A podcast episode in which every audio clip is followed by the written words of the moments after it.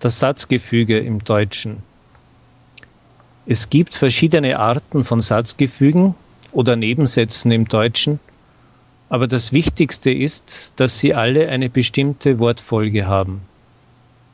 Und zwar, das Verb im Satzgefüge steht immer am Ende des Satzes. Zum Beispiel, ich denke, dass du recht hast. Hast steht am Ende. Wenn das Prädikat aus zwei Verben besteht, zum Beispiel im Perfekt oder im Futur, so steht der veränderliche Teil des Prädikats am Ende des Satzes und der unveränderliche Teil, das sind meist Infinitiv oder Partizip 2, nimmt den vorletzten Platz im Satz ein.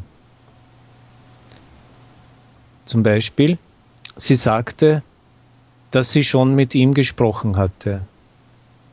Oder er meint, dass er diese Aufgabe schon morgen erfüllen wird. Und noch eine wichtige Erläuterung.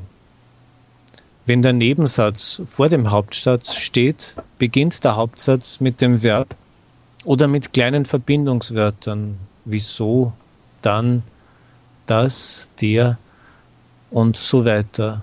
Aber danach kommt das, das Verb vor dem Subjekt. Wenn die Filmvorführung beginnt, wird der Zuschauerraum verdunkelt.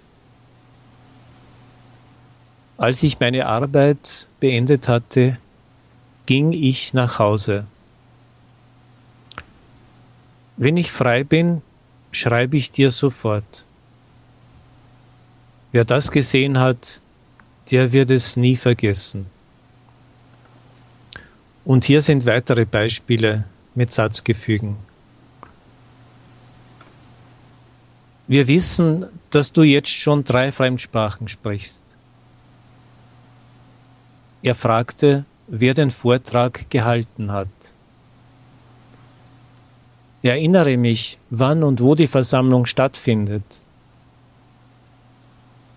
Mein Freund sagt, dass er zwei Eintrittskarten fürs Kino besorgt hat. Als der Knabe klein war, lebte er mit seinen Eltern in der Schweiz. Was man sich wünscht oder was man wünscht, das glaubt man gern. Ich hoffe darauf, dass du mich in Wien besuchen wirst. Nachdem ich die Übung geschrieben habe, prüfe ich sie nach.